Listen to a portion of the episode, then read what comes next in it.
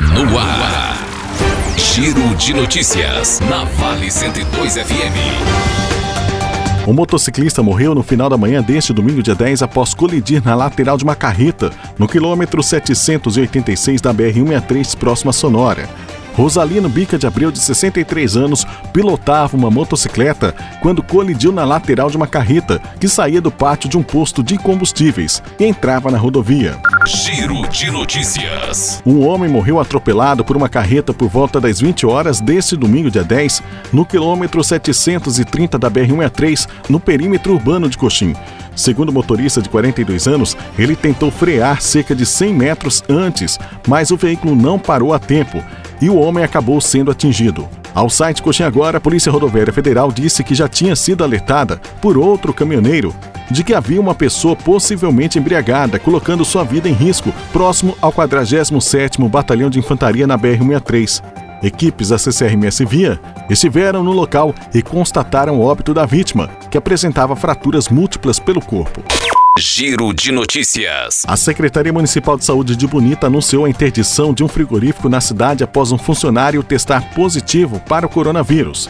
O homem teve contato direto com um funcionário do frigorífico em Guia Lopes da Laguna, que também está paralisado por contaminações. A unidade de Bonito ficará suspensa por sete dias e todas as pessoas que tiveram contato direto com o paciente foram colocadas em isolamento.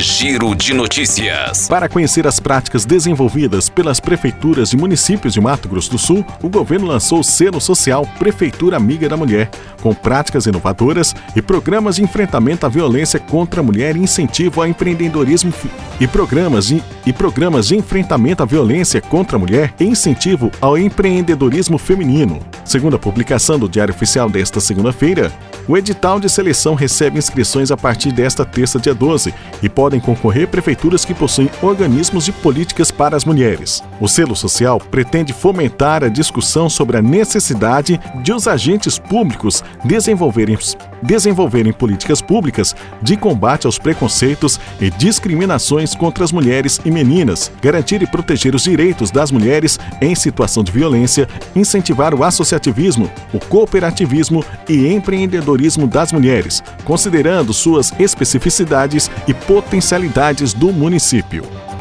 Giro de notícias. As inscrições para o Enem, Exame Nacional do Ensino Médio 2020, começam nesta segunda-feira, dia 11, e vão até o dia 22 de maio.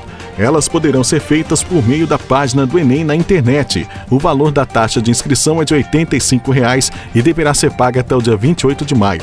A partir deste ano, o Enem terá duas modalidades de provas: as impressas com aplicação prevista para os dias 1 e 8 de novembro e as digitais para os dias 22 e 29 de novembro. O participante que optar por fazer o Enem impresso não poderá se inscrever na edição digital e, após concluir o processo, não poderá alterar sua opção. Giro de notícias. Na noite deste domingo, dia 10, o Ministério Público do Paraguai pediu a prisão preventiva do prefeito de Pedro Juan Cabaleiro, José Carlos Acevedo. A ordem veio depois de o prefeito descumprir a quarentena, furar bloqueio montada na fronteira e entrar em Ponta Porã para visitar parentes. O caso deve ser analisado por cortes superiores do Paraguai e o prefeito pode inclusive ter o mandato cassado.